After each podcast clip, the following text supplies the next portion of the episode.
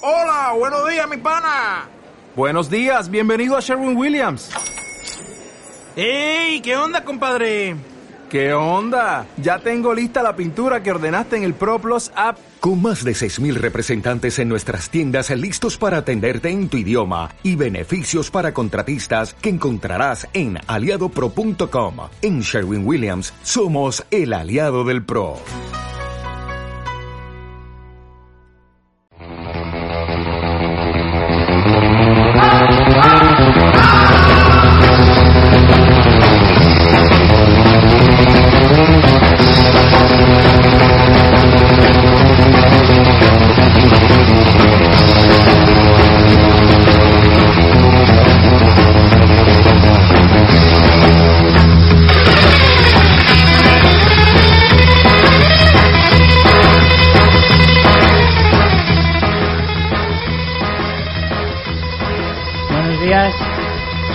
Jueves, así que ya sabéis lo que toca. Vamos a friquear un poquito y a contaros un par de cosillas sobre cine y series. Esto es Fans Fiction. Eh, como siempre me acompaña María Santonja, buenos días. Hola, buenos días. ¿Qué tal? ¿Qué tal la semana? ¿Bien? Bien, aquí vamos. ¿Hemos visto cosas? Bueno, más series que pelis. Las ¿Sí? pelis las tenemos un poquito abandonadas. Bueno, a veces eh, hay prioridades. Hay prioridades Hay en esta prioridades. vida. Señor Ángel Montenegro, Angelote, ¿qué tal? Muy bien. ¿Semana bien? Sí, bueno, bueno, pero bien. ¿Hemos visto cosas o no? Hemos visto pero no. Está bien, está bien. Bueno, pues antes de nada, María, cuéntanos. Bueno, nada, recordaros que estamos emitiendo en directo en la sede de la Universidad de Alicante. Gracias a la Asociación Artegalia nos podéis escuchar online en el, en el blog de Artegalia. Y siempre que queráis escuchar nuestro podcast tantas veces como lo deseéis, está colgado en iVoox. Lo compartimos también en nuestra página en Facebook, Fansfiction. Y, y bueno, acabamos de crear esta semana eh, la cuenta de Twitter. Ya somos tuiteros. Por fin, por fin tenemos Twitter. Tenemos 12 seguidores, 12. ¿eh? Atención. Hemos ganado uno en los últimos 10 minutos. Sí, esperamos que vayan subiendo. Si nos queréis seguir en Twitter, en nuestro nombre de usuario es arroba fans barra baja fiction. Así que, bueno, os animamos como siempre a que, no, que participéis, nos vayáis comentando cositas a lo largo del programa, tanto en Twitter como en Facebook, y las iremos leyendo en, en el programa. Así podéis participar, todas las cosas que vayáis comentando, intentaremos... O sea, si de repente tenemos una avalancha de comentarios, a lo mejor no podemos con todos, pero bueno, intentaremos comentar todos Creo los que, que, podamos. podremos. y nada, del anterior episodio quería hacer un fe de ratas.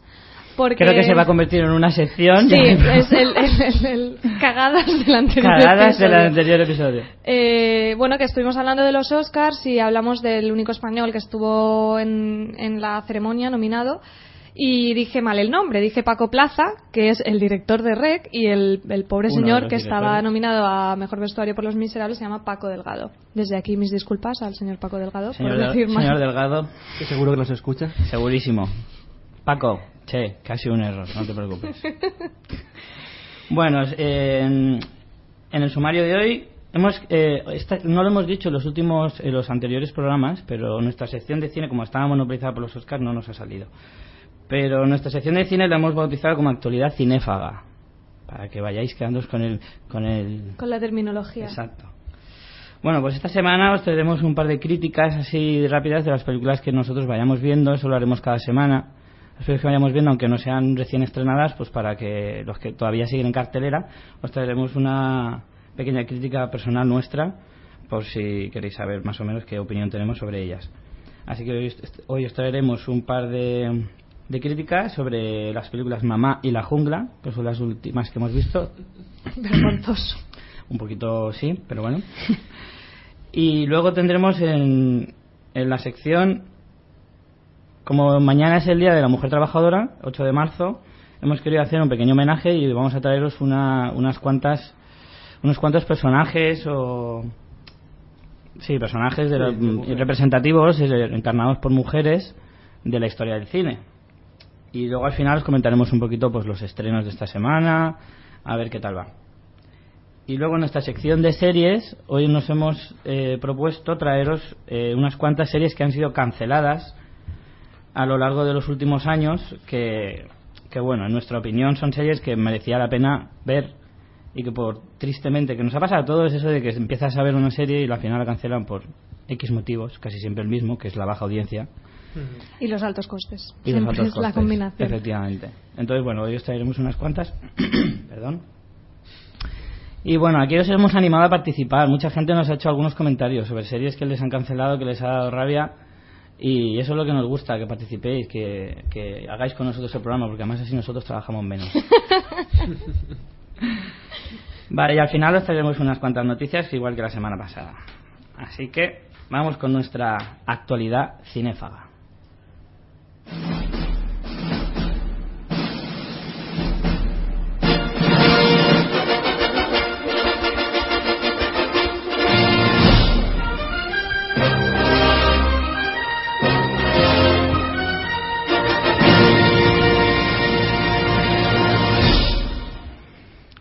Emociona a mí este, esta sintonía de la 20th Century Fox, por el amor de Dios. Es que estoy si radia cine por todos los poros. La gallina de piel. Madre mía, la gallina de piel. bueno, eh, como te decía, hoy hacemos un par de críticas rápidas así a las últimas películas que hemos visto. Sobre todo porque solo las has visto Solo tú. las he visto yo, así que Son ten- peliculones. tengo la suerte de que no me van a rebatir nada lo que diga. Bueno, aunque no- diga no te creas. paridas. Sí, sí. Mamá, por ejemplo. Mamá. Mamá. Eh, mamá viene con el cartel de producida por Guillermo del Toro, que eso está muy bien para los trailers, pero luego a la hora de la verdad, el nombre de productor a mí casi siempre como si como si nada, no me sirve para nada. Es publicidad, siempre. Sí, ponen. publicidad, porque mm, a veces sí, a veces sí se nota la mano de, de gente importante, pero joder, macho. Eh, pero pero en este caso yo tampoco le, le veo tampoco mucho sentido, ¿vale? Eh, la película está protagonizada por la Jessica Chastain, que como ya dije, hemos, dicho ya otras veces, esto está en todas partes, la mujer. Y por el Matarreyes, ¿no? Sí, cierto. Mm. Por... Ay, que no me sale el nombre ahora. Espera, te lo digo. Se llama Te lo digo que estoy aquí con el IMDB. Ostras, el nombre. Nicolás Koster. No es este. Es danés. Nicolás Koster Valdau. Ese. Es danés, por eso tiene ese nombre tan majo. Él Vale. en sí es bastante majo.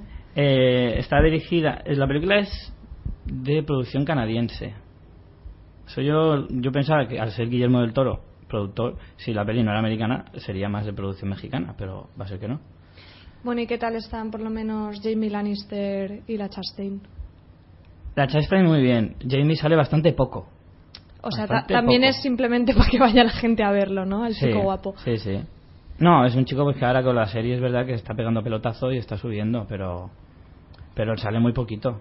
Jessica Chastain sí que está en pantalla casi todo el tiempo. Y las dos niñas, tengo que decir, que lo hacen muy bien. Dan un mal rollo que flipas.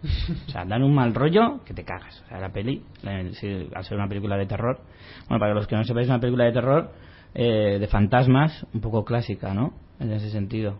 De que, en plan, pues fantasmas eh, en una casa y pues los típicos sustos detrás de la puerta y tal. Yo tengo que decir personalmente que a mí las películas de fantasmas siempre me pasa lo mismo. Me gusta mucho el desarrollo de la historia, eh, Nunca cierran bien. pero tienen unos finales que a mí casi siempre me defraudan, casi siempre. Y este caso no va a ser menos. A mí el final me defrauda porque en parte ya está todo inventado y difícilmente vas a sorprender. Y, segundo, pues casi siempre al ser fantasmas son historias sobrenaturales en las que al final o hay una historia de redención o hay un conjuro hecho por un mago que te aparece de la nada y te, lo, y te salva el culo o cosas así. Entonces a mí esas cosas la verdad es que ya al principio sí, pero ahora ya no me dice mucho. Pero bueno, yo repito que la Chastain está brutal. Y poco más. El director, que lo iba a decir antes, es Andrés Muschietti, que es su primer largo. Importante. Hizo un corto. Son publicistas, ¿no? Sí, porque es que creo que hace la película produciendo con su mujer o su hermana, porque tienen el mismo apellido. Así que creo que son un tándem ahí. Y bueno, y la otra película es La Pero entonces, Jungla. un momento, ¿pero Perdón. la recomiendas o no? Yo, yo es que para estas pelis soy muy cagada, pero así a quien le mole. El tráiler, el tráiler asusta más de lo que de lo que luego la película asusta. Yo vi dos O sea, trailers. a mí no me no me Y uno no me parece que era larguísimo, creo, creo que Ángel tú también lo viste, que destripaba o sea, te contaban casi ya toda Sí, la película. sí, uno sí, sí. larguísimo, Prácticamente. uno larguísimo. Sí, sí, sí. prácticamente. Tiene puntos buenos. Tiene puntos buenos y yo salvo el final. Yo la recomiendo. Va, me mojo, me mojo. Yo la recomiendo, pero yo ya aviso. El final. recomiendo, pero es mala, tranquilo. No, no, no, no digo que sea mala. Pero yo creo que el final falla. Nada más. Y la otra que habíamos dicho para esta semana era la jungla. En fin, aquí, no sí que, aquí sí que no voy a tener piedad ninguna. Mira que yo adoro al señor John McClane, que me parece uno de los personajes más cojonudos, porque además yo que me he criado los tiene de los 90, aunque las dos primeras creo que es de los 80, Ujú. pero yo las vi en los 90. Eh, yo me he criado con las hostias como panes de, de Bruce Willis, Del Tito, del Tito Bruce. del Tito Bruce. O sea, en sus mejores años, tipo el último Boy Scout y ese tipo de películas, es un crack, pero se le nota cascado ya. Evidentemente el tío ya a los 60 no los cumple. Pero pero es que esta película la llaman La Jungla 5 por, porque, en fin, porque queda de puta madre en el cartel, pero es que no tiene nada que ver con las antiguas. Mira que la 4, la 4, la anterior, También ya se notaba mucho la diferencia, pero aún así sí que mm, me pareció mucho mejor que esta, mucho más entretenida. Estamos hablando de cine de acción puro y duro.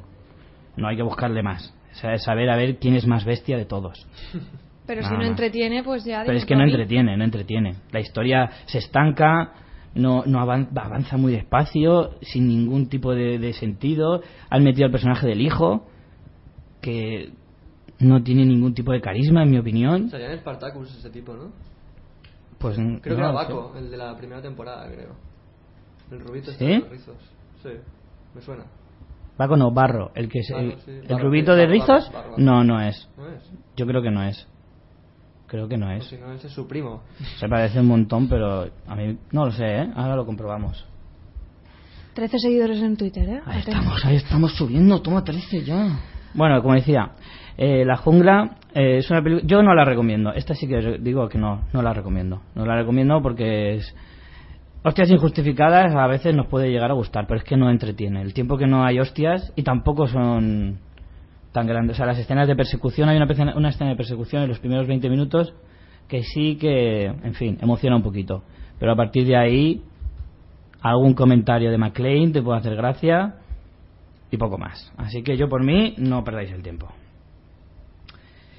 Bueno, pasamos ya a nuestra sección estelar del día. Mañana es el Día de la Mujer Trabajadora, como ya he dicho. Felicidades a todas las mujeres para mañana. Que lo sepáis. Gracias, Richie. Estás intentando ganar puntos, ¿no? Sí, sí, estoy intentando ganar seguidoras. Pues sí, hemos hecho una pequeña lista con personajes femeninos del cine que nos han gustado especialmente, sin ningún tipo de pretensión No ni- ni de no buscar ranking, no es un estereotipos ni de nada, simplemente personajes que nos gustan femeninos y punto. Eh, sí que decir que hemos descartado algunos personajes del cine que nos gustan mucho, pero que están basados en personajes históricos, más que nada por acotar un poco. Y bueno, podemos retomar esa, esa- ese tema otro día, ¿no? Pero por ejemplo hemos dejado fuera pues Frida de Salma Hayek, que está muy chulo. Cleopatra. o Cleopatra, o Edith Piaf de Marion Cotillard, o no sé, Elizabeth. Hay muchos personajes femeninos muy chulos del cine, pero eso, que al basarse en, en figuras históricas, pues bueno, lo hemos, lo hemos dejado un poquito de lado. Y hemos hecho pues una lista de ocho personajes, fem- bueno, ocho no, tiene un poco de trampa porque hay uno que es doble, pero ocho mujeres del cine para el día 8 de marzo. Claro. ¿Cómo, cómo hilamos ahí? ¿Cómo ¿Cómo, hilamos? Es que- qué bien es que pensado. madre mía, macho. Es que ni Qué aposta. moderno todo, qué bien pensado. Ni aposta lo hacemos. Bueno, pues a ver. Venga, cuéntanos, María. ¿Cuál es uno de tus personajes? Bueno, pues el primero que tenemos, bueno, este orden es también aleatorio, pero el primero que tenemos aquí apuntado es, a ver, ¿cómo lo pronuncio? Holly Golightly, que para que para que nos quede claro es Audrey Hepburn en Desayuno con diamantes, la peli de 1963 basada en la en la novela de Truman Capote, bueno, que era Desayuno en Tiffany sería la traducción. Sí, esa traducción cojonuda española, como siempre. Sí. Y, y bueno, es que este personaje es que es un mito en sí mismo por, por, por la moda, por la estética, es, es típico en plan de póster. Y bueno, es un personaje pues muy muy carismático. En la novela difiere un poco porque por ejemplo en la, en la película Eh, Audrey Hepburn, pues, le da un toque más de inocencia. Es, es, bueno, es un personaje, pues, pues muy glamuroso, un poco es seductora, vanidosa, pero que en realidad lo que quiere es, pues, vivir un poco la vida. Si consigue lo que siempre dice que quiere buscar un marido rico y, y un- es eso, un poco, pero un poco inocente. Mientras que en la novela, pues, es mucho más, no sé, más más claro que es ambiciosa. De hecho, en la novela se, se- se hace explícito que ella es prostituta de lujo, mientras que en la peli em, se puede dar a entender, pero no. Y también en la, en la novela es, es bisexual y, y en la película para nada te ponen nada de eso. Y, y bueno, mm, Audrey Hepburn estuvo, estuvo nominada al Oscar por esta peli, pero sin embargo no ganó. Ganó ese mismo año, en el 63, Sofía Loren por Dos Mujeres, que sin embargo es una peli que tampoco ha marcado ni la mitad que, que Desayuno con Diamantes. Y bueno, esta, esta, eh, comentamos en Facebook esta misma peli y ya encontramos muchos fans de- del personaje de Holly en, entre nuestros seguidores de Facebook. ¿Como quién? ¿Como quién? Pues como Eric Torres, que nos dijo que le encantaba esa mujer. O sea, me, me imaginé su tono de voz y todo, como lo decía. Un poco guarro. Jo, no, no lo había dicho así. Vale. Pues sí, hombre, la verdad es que es un personaje que ha, que ha marcado... O sea, que está entre los más importantes de la historia, eso es indiscutible. Sí, sí. Es como- indiscutible, porque además es una imagen representativa del cine, ese, ese cuadro en blanco y Es un negro de la icono, foto. es- Es un icono totalmente, está claro. Es como la elegancia personificada. Sí, sí, digamos, sí. ¿no? Como es así como timidez. Sí, timidez, pero también Pero fuerte tiene descaro, no Mm. sé, es un, es un personaje muy chulo. Pues bueno, muy bien. ¿Otro más? Siguiente, otro más. Ángel, Bueno, pues yo he traído pues uno que a, a muchos seguidores, sobre todo como tú decías, de los 90, le va a gustar, que es eh, Ellen Ripley, que es Sigourney Weaver en, en Alien. Y debo decir que mucha gente cree que es uno de los mejores personajes eh, de ciencia ficción, ya que es un personaje que por ejemplo, es una mujer que no es el típico papel de mujer en películas de acción, que todos sabemos quién es, que es la tía que acompaña al tío que dispara. Además, de verdad. Como mucho coge una pistola y se le va a la chapa y empieza a pegar tiros, pero este personaje no, este personaje es un personaje en sí mismo, lo crean hacia, lo crean todo para ella y es un personaje atípico para una mujer, digamos. Es un personaje muy fuerte. Hombre, es un personaje que, claro, en 1979, cuando se hizo la primera película, ver una, pel- una Sí, sí. heroína de acción era, vamos, bueno, y es el no papel de Sigourney Weaver de su Sí, vida, sí, o sea, sí. totalmente. Sí, sí, sí. De todas formas, hay que tener en cuenta que, claro, con lo poco atractiva que es, el personaje le pegaba bastante. Le viene como anillo al dedo. Porque no hay tía menos erótica en la historia del cine. Bueno, está ella y Kathy Bates, que es la que viene ahora. y que, bueno, hay que decir que lleva cuatro películas también. Sí, aguantó, aguantó el personaje, aguantó todas las películas. Ujú. Y- Cada vez con una historia dis- no distinta, sino en plan, pues primero... Bueno, Sí. es que no quiero reventar tampoco nada, pero como luego salió en plan clon, luego tal. Ujú, ujú. Es que hay una de las pelis, me parece que es en la 4, si no me equivoco, que le hacen como clones al personaje Sí, claro. y aparecen como mm, 10 o 12 mm, clones, pero mal, Mm. que habían salido mal el experimento. Sí, es en la 4. Y que yo te- que en algunos no se nota la diferencia con el real, por eso digo que es poco atractiva la pobre Sigourney. Sigourney, un beso, que seguro que nos está escuchando. Entonces, no. En fin. A mí, hombre, el personaje es la hostia, eso hay que decirlo. O sea, es, un crack- es una crack. Sí, sí, sí. El personaje es una crack. No, no es una fantasía de mujer, es un personaje bastante, digamos, masculino, digamos Hmm. así. Eh, como que un personaje, digamos, masculino hecho para una mujer. Ujú. Me parece curioso porque, salvando mucho las distancias, pe- o sea, permitirme la comparación, en la peli Prometheus, Ujú. que es la más reciente, Sí. Uy. el personaje, Vamos a empezar a tocar temas delicados. el personaje principal es el de, el de la chica esta, la actriz de Millennium, la sueca, que se llama Numi. Sí. Encanta Eh, chica, tiene un ¿eh? personaje, a mí también, pero tiene un personaje mm, que recuerda un poquito a lo mejor a Sigourney. Por favor, permitidme, repito, permitidme la comparación. Lejos, no digo ¿eh? que sea, no digo que sea, pero tampoco, también es un personaje así. Yo creo que mide un metro menos, creo. Eso sí, eso ¿no? sí, eso sí. Vale, pues entonces es medio personaje. Sí, sí. Bueno, no sé, a lo mejor la comparación no me ha salido tan bien como yo pensaba. No, no nada bien. Tienes que pensar antes de hablar, Rich. Sí, sí, es cierto, es muy cierto. Decir que no. Bueno, pasemos al siguiente. Como decía, Kathy Bates, en Misery. A mí es que este personaje me pareció impresionante. Tardé mucho en ver esta peli. O sea, la vi hace ya cuando llevaba unos años, pero la película es de 1990 y yo la vi ya crecidito. Y aún así el personaje me pareció maravilloso. O sea, la historia de Misery es muy conocida, pero bueno, no mucha gente la ha visto tampoco. Está basada en una novela de Stephen King y se trata de una mujer que vive en una casa. Bueno, la historia comienza como un escritor que se quiere ir a aislarse para escribir una, una- su última novela de un personaje muy muy famoso en, en su época que le había llevado a ser un gran director de éxito y que llevaba una larga saga y que pensaba escribir su última novela de, y, y cerrar la saga ya para siempre. Y resulta que Kathy Bates era el. que su personaje se llama Annie Wilkes, era una super fan. Una fanática. Una fanática, ¿vale? Entonces el, el escritor este tiene un accidente de coche y, y Kathy Bates le, encu- le encuentra. Lo rescata. Bueno, lo rescata, rescata barra secuestra. Sí, sí, sí. ¿vale? Lo tiene en casa y, y hace lo que sea con tal de que no se vaya. Y además le obliga a terminar la, la novela como ella quería que la terminara. Entonces es una historia de una psicópata que es que está súper bien encarnada por, por Kathy Bates, que además es que tiene cara de psicópata. A mí esa película con la vi de pequeña y me marcó bastante, sobre todo la, la escena donde, donde le- lo deja paradito. Lo de- lo de los tobillos. rompe los tobillos. Eso es, ese es un punto álgido del cine de, de terror, Sí, de porque se puede considerar cine de terror. Es que me parece brutal, brutal. Sí, sí. Bueno, se llevó el Oscar por esa película. O sea, que realmente para que te lleves un Oscar en una peli de terror, propiamente dicha, Mm. ya tienes que hacerlo cojonudo. O sea, es que no hay otra palabra.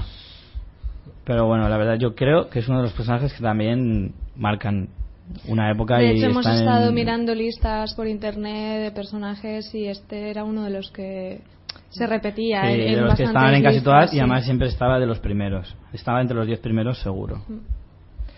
Bueno, igual Siguiente. también estaba el siguiente, que es uno de mis favoritos por la peli en sí, que es Annie Hall, la peli de Woody Allen del 77.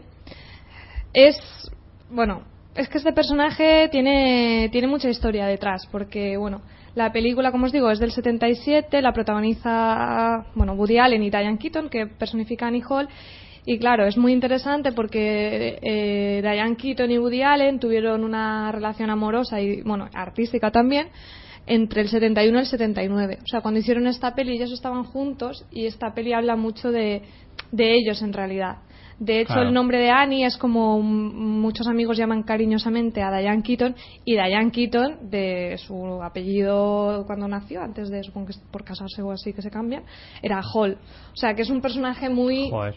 muy que tiene una historia detrás y es, es muy interesante. Luego, aparte, eh, la peli es divertidísima, es, es- no sé, es genuina totalmente.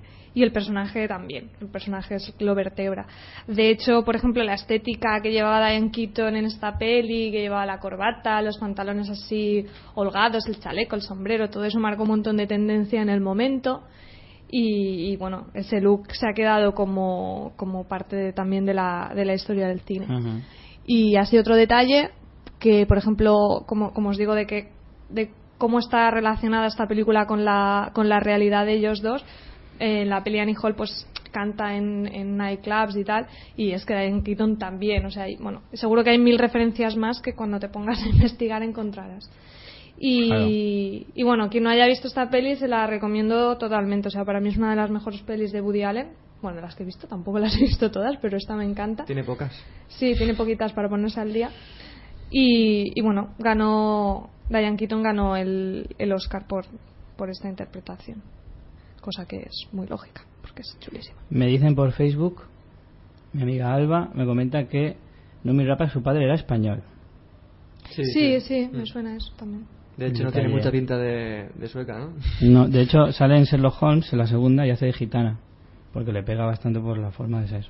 O sea, de... La forma de ser. Sí, es como muy... También nos comenta Ay, Felipe. Felipe también nos comenta por Facebook que bueno que, que el final de Annie Hall tampoco destriparemos es uno de los mejores finales del cine o sea que esperamos que os los que no la hayáis visto pues hayamos picado un poquito de curiosidad porque realmente es uno de los personajes no sé para mí más emblemáticos de mujeres y la peli también es imprescindible siempre sale también en las listas de las mejores Sí. pelis de la historia del cine en- Sí, sí, entre A los que os guste primeras. Woody Allen, que hayáis visto alguna peli, desde luego Annie Hall es imprescindible. Y a los que no, es un- una buena peli para iniciarse en el Sí, universo también. de Allen. Siguiente, Femina, importante. Pues traemos a Natalie Portman por Cisne Negro. El personaje se llama. Personaje más reciente de la lista. Sí, Nina Sayers. Y tengo que decir que a mí la película esta, cuando, cuando fui a verla, no, no tenía ningún tipo de, de, digamos, digamos, de ganas de verla. Y vi la película y, no sé, me pareció como muy, muy espectacular. Me pareció que combinada como el ballet. O sea, no soy un entendido en ballet, ni mucho menos. Pero me parece que, ¿No? para, que para la gente que, que ¿No? sepa ballet y que le guste el cine, creo que es una película perfecta. ¿eh? El- Por favor, os invito a que os metáis en nuestro Facebook, veáis nuestra foto y os imaginéis a Ángel con tutu rosa. Solo así a modo de sugerencia. Por favor, Bueno, sigue. y- y- No, no, no le distraigas para nada, ¿eh? Y el personaje, el personaje es, bueno, consigue un personaje muy muy bueno, con ese típico muy complejo. desdoble de personalidad, no sabes qué está pasando, no sabes qué es verdad, qué no es verdad, si es ella, si no es ella. La verdad es que Natalie Portman venía de los últimos años haciendo unos papelones Sí, es muy. Se, le estaba- se la, se la veía venir de Es que lejos es a una esta crack, chica. esta mujer. Es una mega crack. Es una mega crack. A mí me parece un- una actriz Es- de bandera. Sí, para mí es del- de, lo mejorcito que hay ahora. Y además tiene una fotogenia y todo. Ah, Ahora creo que hace. Es la imagen de no sé qué casa, de. No sé. una- Christian Dior o una de estas. No, sé Sí. no, no me suelo fijar en esto. Ay, pero sí, que sale está el haciendo, anuncio- ahora sale el sale un anuncio, sí, y es que tiene horas, una, con su marido, una además. presencia. que su marido sale en Cisne Negro, es uno de, es uno de los bailarines que creo Mm. que es con el que más comparte eh, plano en, en la película. Ese es su marido, porque cuando ganó el Oscar, porque ganó el Oscar por esta película, eh, sal- salía el marido al lado y le abrazaba, le besaba, vamos, casi le arranca la ropa. Pero bueno, tengo que decir que a mí esa película me, me llamaba la atención, pero no me acababa yo de convencer del todo y mi amiga Amanda me convenció para ir a verla. Desde aquí te agradezco, Amanda. que- Gracias. es que como suenas de, de, Soy muy profundo yo. de drama, melodramático. Y bueno, no, decir que el personaje, pues yo qué sé, es un personaje que está en una élite de- dentro del mundo del ballet, que con- quiere conseguir sus sueños, cueste lo que cueste. Se, Se muestra también un poquito lo- la cara jodida del ballet, sí. que Sí, es de la- plan digamos, de la- muy exigente. Del, del cualquier mm, deporte Sí. o arte o de élite, que es Sí. una entrega total. Es, Sí, es sí, un sí. tema interesante. Que se sí, trata. prioridades en la vida y todas esas cosas. sí. Eso es cierto. Pasemos a la siguiente. A mí este personaje es uno de los que más me gustan. A ti te tocan todos los de así Todos los guays. terror, ¿eh? Todos los guays. Porque no soy tonto yo tampoco. Eh, Clarice Starling. Seguro que ya con el nombre al menos muchos tendréis que saber ya quién es. Clarice Starling es Jodie Foster en El silencio de los corderos. Otro personaje que, que ganó un Oscar en una película no es de terror, pero es de suspense. ¿Vale? Eh, entonces, a mí me parece bastante bastante notorio ese detalle. Me parece que, que Jodie Foster es otra actriz que también se ha ganado el respeto de todos. Bueno, después de esa película no solo se ganó el Oscar, ¿eh? O sea, ganó un Globo de Oro, ganó el BAFTA, ganó eh, no sé cuánto, o sea, ganó muchísimos premios. Entonces, Jodie Foster me parece una actriz que sin ser nada espectacular, ha elegido muy bien sus papeles durante toda su Sí, carrera. pero siempre yo creo. está correcta. ¿no? Sí, sí, nunca, sí. nunca la encontrarás mal en un papel, yo creo. Y el personaje de, de Clarice Starling, bueno, es que me parece insultar a la audiencia explicar de qué va el, señor, el, el silencio de los corderos, o sea, es que ni me voy a molestar. Pero bueno, esta, Starling es una es un agente del FBI que colabora con Aníbal Lecter para intentar capturar a un asesino de mujeres. Mira qué bien nos ha salido eso con asesino de mujeres, tal, el día de la mujer trabajadora. como hilo, como hilo. en fin, Eh, no sé, me parece que el personaje es alucinante. O sea, porque además da la sensación de que el personaje es así como frágil, que además eh, Aníbal Lecter, con lo que llena Aníbal Lecter la pantalla en esa película, Jodie Foster no desentona en absoluto, no Mm. se queda para, para nada atrás. Entonces me parece que es brutal. Y Vamos a bueno, pasar al siguiente. Bueno, seguimos, a mí me tocan más los clásicos. Eh, tampoco puede faltar en, en ninguna lista que se precie Escarlata O'Hara. Eh, bueno, Vivien Leigh en Lo que el viento se llevó, la peli del 39, también la adaptación de, de la novela.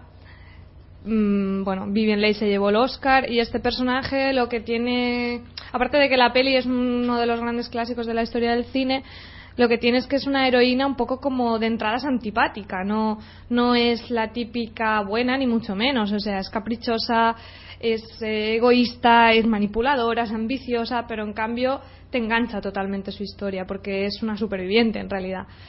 Y, y bueno, yo sé que mucha gente no es de clásicos y le da mucha pereza, pero de verdad, y aparte de lo que el viento se llevó es como el típico como culebrón que a mucha gente le, le da un poquito de, de palo, pero de verdad que es una pasada de historia.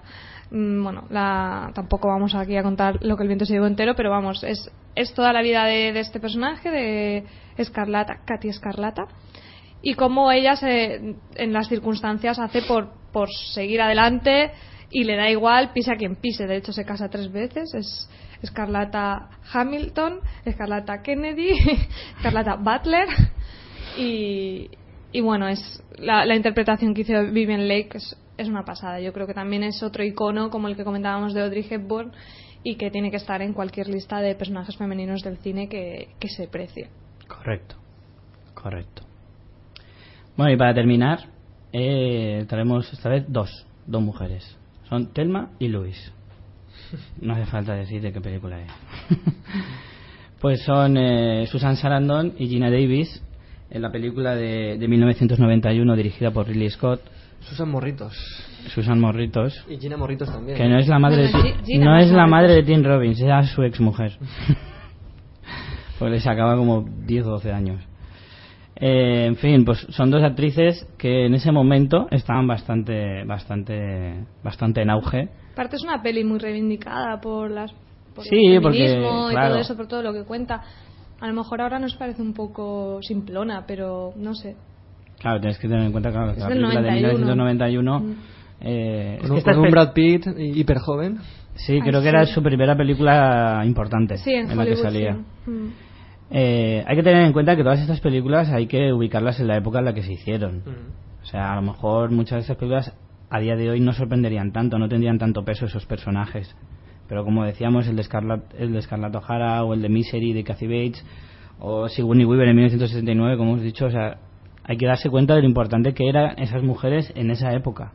Lo difícil que era tener ese peso en, en- en el cine, Mm. que lo sigue siendo en, en algunos puntos, pero no tanto.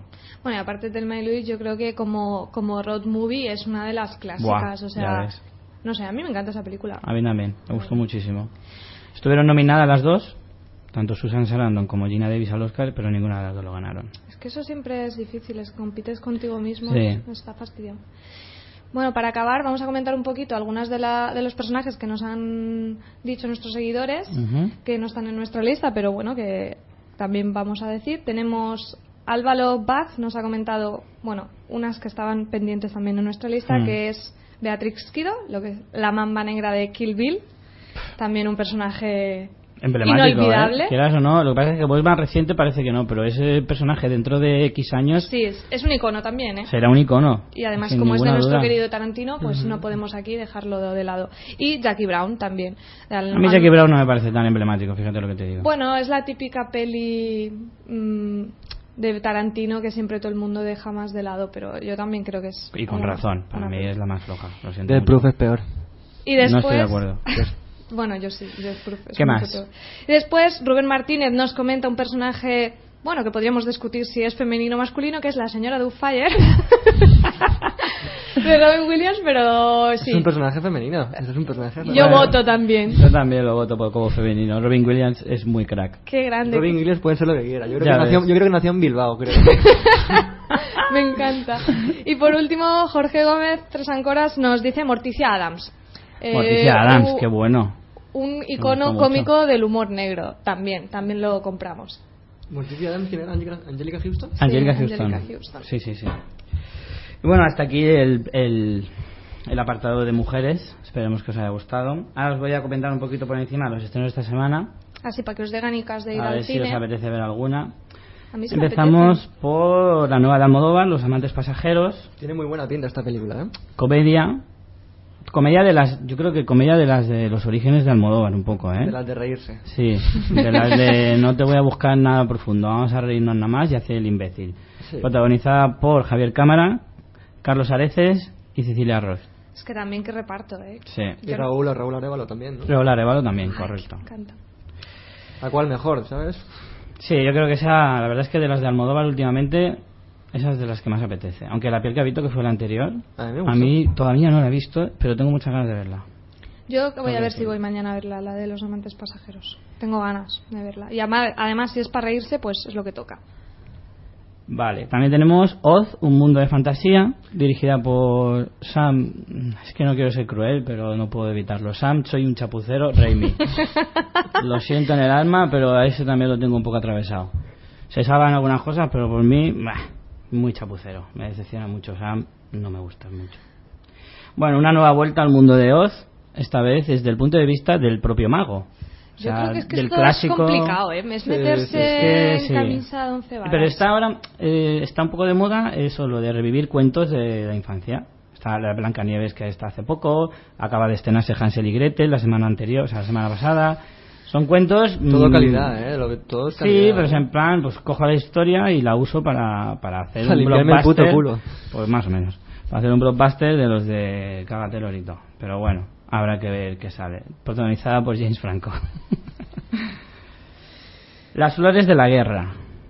Película dirigida por Zhang Yimou, que es un director bastante de estos de intelectuales que Cultureta, trae cultureta. historias muy ¿Qué es chino? Zhang Yimou ¿Coreano? es chino. Chino, ¿no? Creo que es de chino. chinos voladores de estos. Estoy seguro que si nos hemos equivocado alguien nos va a corregir enseguida, pero Espera, vamos es a... chino. es chino, es La película es de producción china y yo estoy casi seguro de que Zhang Yimou es chino. Estuvo nominado a la Palma de Oro, creo, si no me equivoco.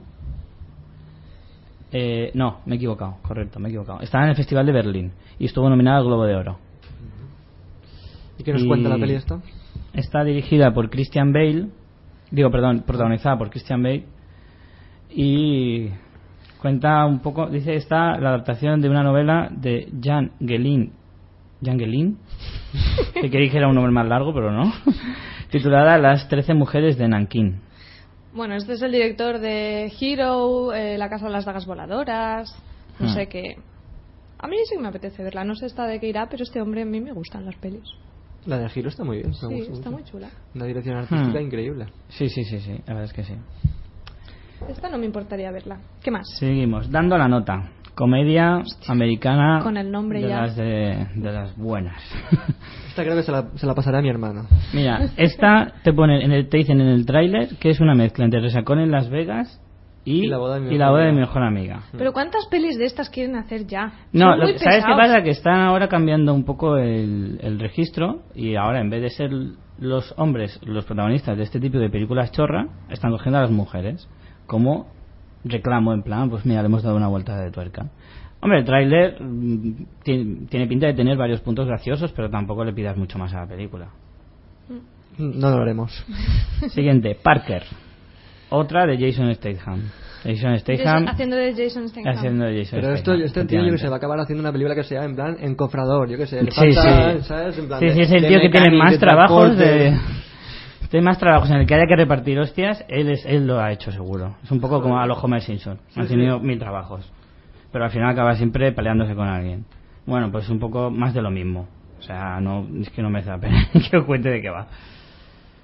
En la niebla. Una película bielorrusa que a mí me llama la atención que lleguen todavía, o sea, todavía no, que alguna vez haya llegado una película bielorrusa a España.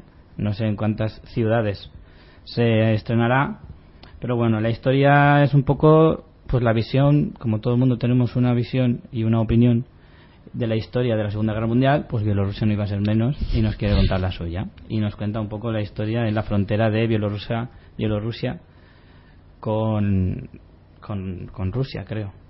No sé exactamente qué frontera era. Y pues eso, que nos cuesta un poco la historia de cómo vivió el país la Segunda Guerra Mundial. La suya propia.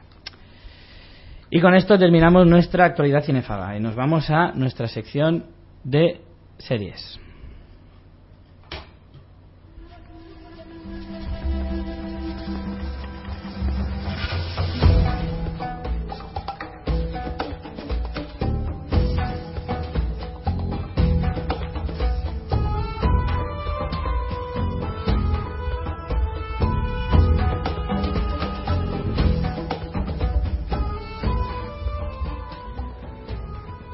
Entramos en la sección eh, con la intro de Roma. Es una serie de... Qué ambientación más chula queda esto. ¿no? Sí, Es, es música de Age of Empires, del Del faraón. faraón. Ay, qué totalmente de videojuego.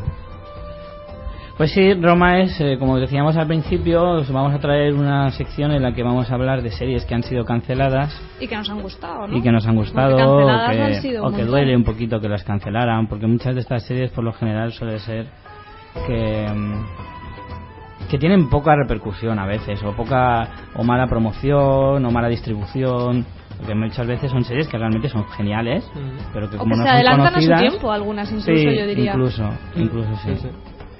pues vamos a empezar con Roma ya que empezamos con la música ¿qué me cuentas María de Roma?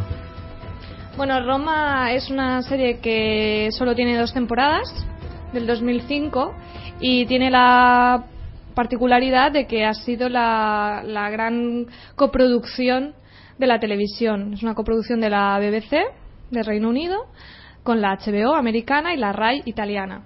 Y ha sido la, la coproducción más cara. ¿Qué pasó con esta serie? Mm, tuvo bastante éxito, audiencia, fue muy bien, pero claro, los costes de producción eran una animalada. Se recreó pues toda la- unos escenarios en, en los estudios de Cinecittà en Roma y bueno, en el 2007 me parece que fue, hubo un incendio, se les quemaron un montón de, de las localizaciones y claro, yo creo que esto fue algo determinante porque la serie se canceló precisamente por los altos costes de producción. Si encima se te queman los escenarios, ponte Joder, a reconstruir. es que eso ya es para Y- ir a mear y no echar gota Sí, entonces bueno, pues eso, nos quedamos solo con dos temporadas. A mí esta serie me gustó un montón y aunque solo tenga dos temporadas, mm, yo la recomiendo. No tiene un final... A ver, tiene un final de que se nota que no es un final de temporada, o sea, de serie, pero vamos, que, que no te quedas tampoco ahí. Claro, cuando nosotros hablamos de series canceladas nos referimos a series que no tienen un final cerrado, porque si no son series terminadas. Es la diferencia. O sea, una serie que aunque la cancelen por mala audiencia, si le dan la oportunidad de ser terminada con un final cerrado, es Claro. diferente. Estamos hablando de series que son canceladas que Coitus interruptus de series. básicamente, ¿vale? Es la diferencia. O sea, nos hemos dejado a lo mejor muchas más series, o sea, otras series más importantes, pero hablamos de series que han sido canceladas de forma irrevocable. Abrupta. Sí. ¿Y cuál más tenemos? Pues tenemos Carnival. Carnival, Para mí, pedazo de posiblemente una de las Es la la, mejor gran serie, cancelada. es. Sí. Sí, pues es una serie totalmente extraña, con un argumento muy fácil, pero que tienes que ver la serie para poder, en plan, hacer una lectura, porque es, digamos que la, la serie va entre la lucha del bien y el mal. Hay personajes buenos, hay personajes malos. Cuéntanos un poco de qué va. Sí, pues es eso, es un, un circo. Ujú. Un circo, creo que es por Circo los años 20 Freaks. de Estados Unidos. Sí, des- después Eh, de- del sí. crack del 29. Sí, en la por Gran. Depresión Sí. y tal. Y nada, más o menos un poco como, como estamos ahora, la gente depresiva por ahí, mm, va, van vagando por ahí de, en Estados Unidos, por el sur, y montan el circo en ciudades, y cada capítulo, digamos que sí que tiene como una pequeña historia, pero lo que importa, digamos, de, de la serie es esa, esa gran lucha entre el bien y el mal, ¿no? Que Es una serie muy HBO. sí, sí, Totalmente. tiene una, cali- una calidad cinematográfica. A mí me gusta muchísimo la ambientación y el y Tiene una La la fotografía. fotografía. La fotografía es espectacular. Una planificación muy, muy buena. Es- Me Esta- gusta que están, están siempre como sucios. Sí. eh, Esta serie yo creo que lo que pasó es que, es- o sea, esta serie es del 2003 Y claro, mm, si hubiera llegado un, un poco más tarde, como, en, como Lost. ¿Sabes? Que tuvo todo el Sí. fenómeno, ya Lost pilló todo el fenómeno de internet. A de Lost le los costó forums. arrancar, ¿eh? Sí, sí. Lost las primeras dos temporadas no era una serie conocida ni muchísimo menos. No, pero te quiero decir que, que en Perdidos lo, lo que tuvo fue el, el, el- el rollo de que los fans estaban todo el tiempo especulando, haciendo teorías en internet. Claro. Carnival es una serie que se presta a eso totalmente, pero llegó pronto. Si hubiera llegado unos años más tarde y hubiera pillado Claro. ese, Pero ese también, mundo. también Carnival no es una serie para todo, No, todo el mundo. es- Tienes sí. que ser una persona, quiero decir, que le guste Sí. mucho. el Sí, es verdad, eso también es verdad. Es una, Sí, sí, una serie está fácil claro de ver que- porque tiene un ritmo muy lento. Está claro que tiene, tiene un público muy, muy concreto Sí, sí. y muy reducido. Selecto. Muy selecto, efectivamente. Entonces, es una, eso es a veces. mm, Tienes que tener mucha paciencia en estas series. HBO... Claro, la HBO no tiene. O sea, las grandes cadenas no tienen esa paciencia. Porque... No, pero que digo que HBO tiene, tiene series que tienes que tener paciencia con ellas. O sea, Y bueno, esto el- es como. Carnival estaba pensada para seis temporadas. Joder. y tenía dos. O sea, se quedó en dos. Es como si eso, en Perdidos te cortan a mitad de la tercera y tú no sabes ahí qué ha pasado. A mí, mira, cuando yo me, mm, me enteré de esta serie, cuando la encontré, leí una cosa en internet que me llamó la atención, que me dijo, me parece una serie buenísima, pero no te la recomiendo. Le digo, ¿por qué? Y me dice, porque cuando te veas la segunda temporada te vas a quedar diciendo, me cago en la leche. Ya, que yo no- aún así que la no recomiendo, ¿eh? yo la recomiendo. Pero bueno, yo sí, la- claro, nosotros sí la recomendamos, pero Hay que decir os avisamos que- que, os vais a quedar... Que la cancelaron así de hoy para mañana por lo de siempre, por los altos costes. Creo que he leído que les costaban como dos millones de dólares cada episodio. Y el, bueno, recibieron, pero barbaridades de emails pidiendo que no la cancelaran. El creador de la serie, Daniel Nauf, Nauf, no sé cómo se pronuncia. eh, siempre estamos igual con Nauf. esto. Pues el hombre este intentó que la HBO le permitiera hacer una peli de tres horas que hubiera sido igualmente totalmente insuficiente para cerrar el universo de Carnival, pero bueno, no le dejaron. Intentó que la serie la hicieran en otra cadena, pero la HBO tiene los derechos de la historia de los personajes, con lo que tampoco se pudo mudar a, a- a ninguna otra cadena. Total, que es la típica que, que se ha quedado ahí a mitad. No, no sé si se ha llegado a hacer alguna cosa, algún cómic o alguna cosa para Que terminarlo. Si alguien lo sabe, que nos lo cuente, porque la verdad me gustaría saberlo. Y, y es la gran serie, la gran serie cancelada. Ahora os compartiremos para los que os interesa saber un poco más o los que la hayáis visto y, y- y queráis un poco retomar esta gran serie, os compartiremos un artículo muy interesante en Facebook sobre Carnival. Vale, siguiente serie. A mí esta serie me encantó. Se llama Estudio 60. Me encantó porque es una serie que habla de la televisión por dentro, propiamente dicha. Estudio 60 era un programa, o sea, dentro de la serie, eh, iba tipo Saturday Night Live, a base de sketches, eh, un programa de comedia típico americano. Entonces te enseñaban cómo se fraguaba el programa durante cada semana y todos los entresijos de lo que conlleva pelearse los guionistas con los productores, con los directores, el tema de la censura, eh, cómo tenían que lidiar con, con los problemas de política a la hora de hacer ciertos chistes. De hecho, la serie empieza con que el director del programa se revela en mitad del programa porque le han censurado un sketch porque no era políticamente correcto. Entonces se vuelve loco, empieza a liarla ahí de la- en antena, en directo, y le despiden. Entonces contratan a Matthew Perry, que es el protagonista de la serie, que para, nuestro Chandler Bing, amado y querido, eh, y se encarga del programa y, y a partir de ahí se lanza toda la, toda la temporada. Esta serie se hizo en la NBC en el año 2006, solo tiene una temporada de 22 capítulos y el creador es Aaron Sorkin, que es un productor muy importante que ha hecho cosas como El ala oeste de la Casa Blanca, Newsroom. Newsroom, Newsroom ahora. es el guionista de La Red Social, por ejemplo, de Fincher, o sea, es un tío con, con O sea, galones. Le gusta mucho el mundo de la, de la tele y tal, Sí, porque sí. Newsroom va de, de una redacción de un periódico, de un periódico, digo, de un noticiario de televisión, o sea que ya había tocado este tema, ¿no? Dices. Sí. Por lo visto, según he investigado un poquito, o sea que lo he leído en la Wikipedia,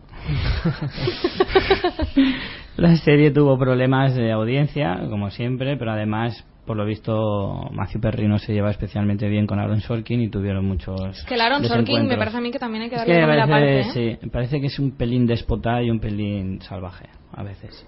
Salvaje. Pero la serie merece mucho la pena. Es muy divertida, a pesar de ser bastante dramática.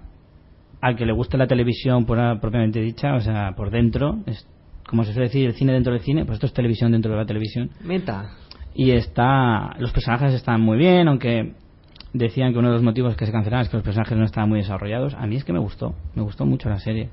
Yo la vi en el año 2006, que fue cuando se estrenó, con la esperanza de que siguieran y me la cancelaron en la primera temporada y...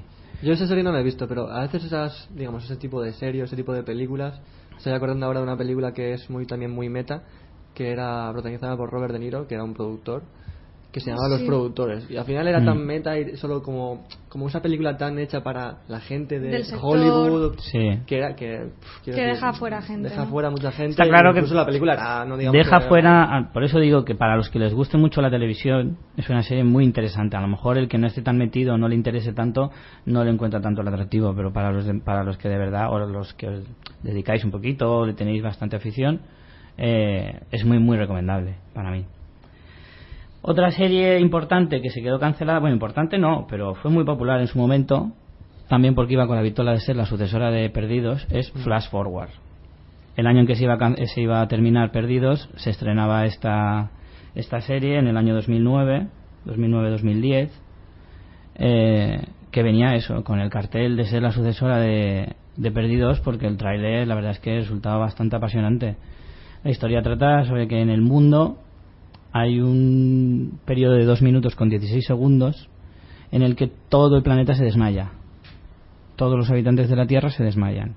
Entonces, claro, eso provoca cantidad de accidentes, cantidad, de muertes y, claro, hay un caos tremendo. Es increíble pensar cómo con tan, tan poquito tiempo si se separara el mundo se volvería patas arriba. Entonces la, la- Como Alicante cuando llueve. decir. Sí, más o menos. En cuanto llueve aquí, esto parece una tierra baldía. Eh, parece que viene el apocalipsis. Sí.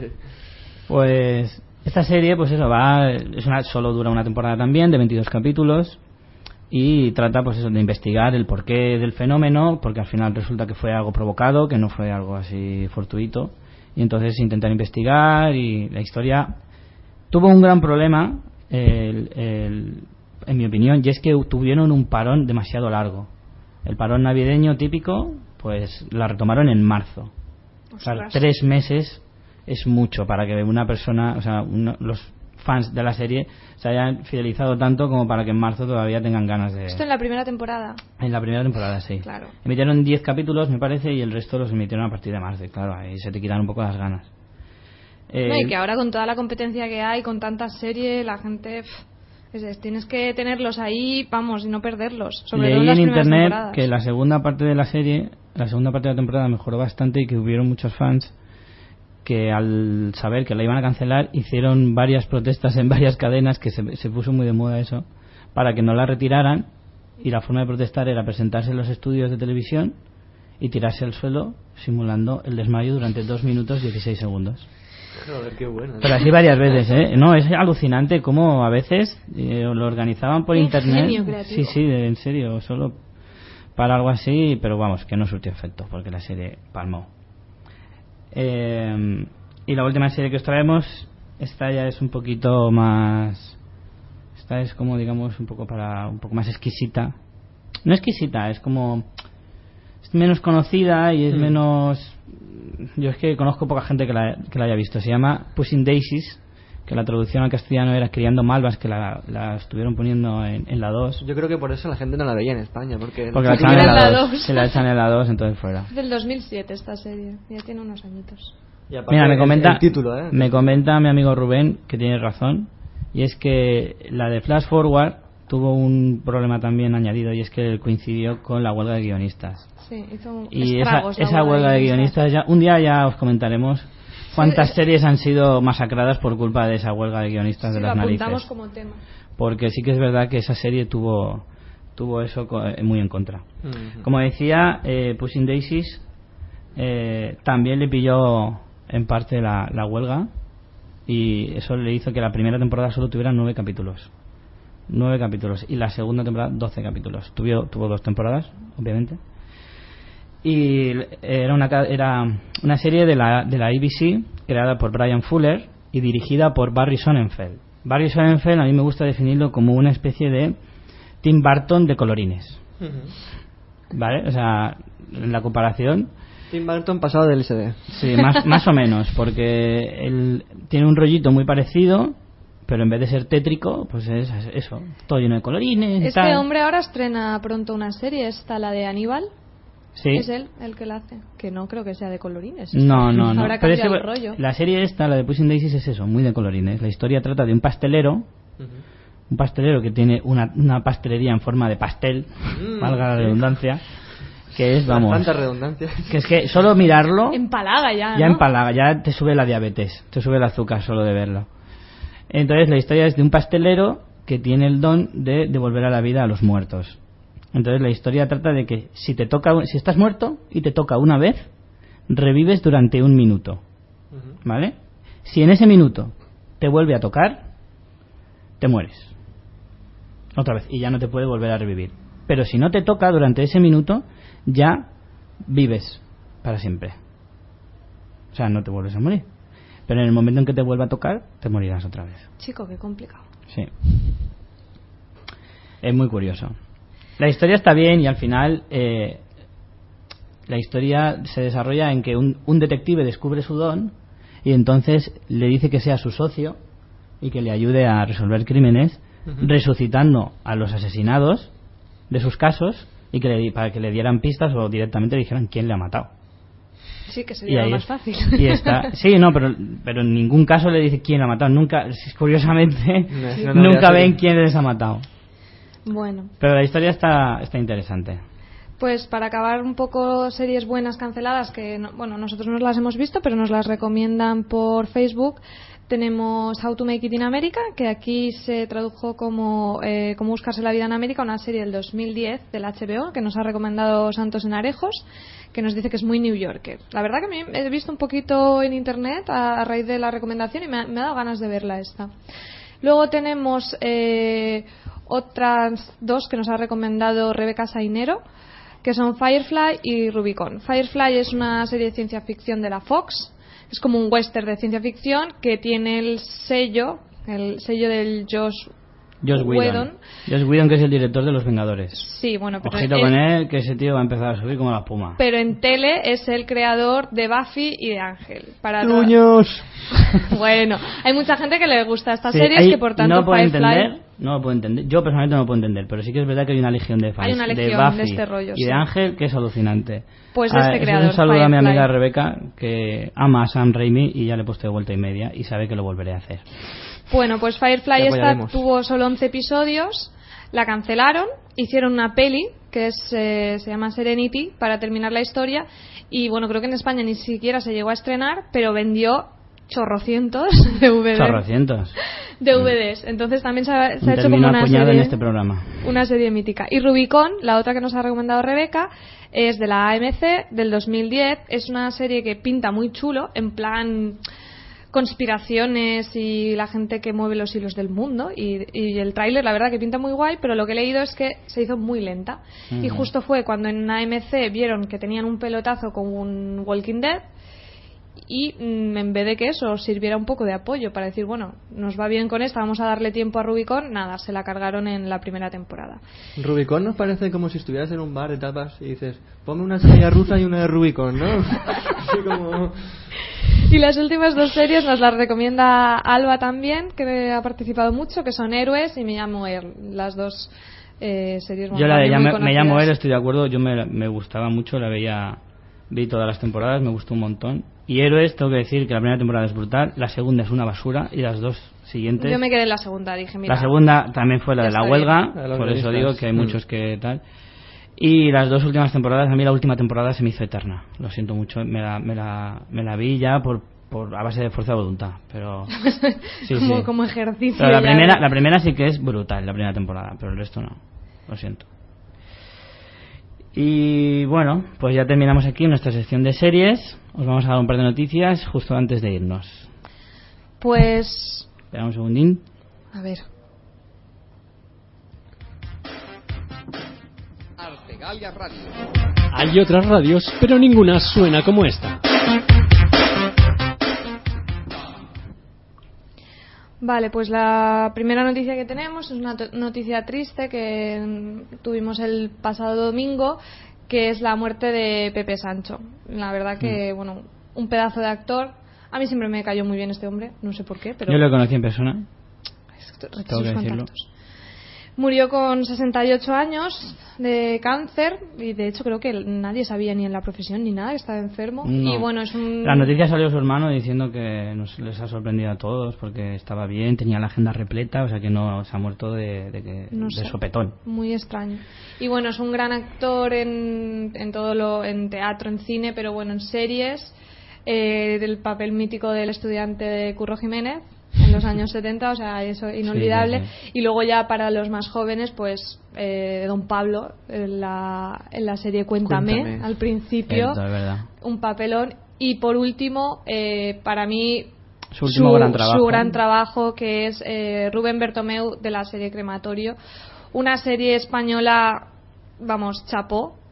Sí. Producida, producción propia de Canal Plus, que de hecho se rodó eh, aquí en Alicante, Aquí en la Ciudad de la en Luz. Ciudad de la Luz y en otras localizaciones de, de por aquí de la costa, y que habla de la corrupción, un tema muy típico. Y Rubén Y muy de moda además. Sí, casualmente. Muy, muy de actualidad. Una serie que, bueno, para mí es, es 100% recomendable y que de hecho, pues a raíz de, de esta triste noticia, pues hablaremos en... en- La semana que viene semana queremos que hacer viene. algún tipo de sección corta sobre esa serie en plan homenaje al, al gran Así que Pepe. si no, si os queréis animar, los que no la hayáis visto, Animar esta semana y la así- veis esta semana y así nos comentáis qué os ha parecido.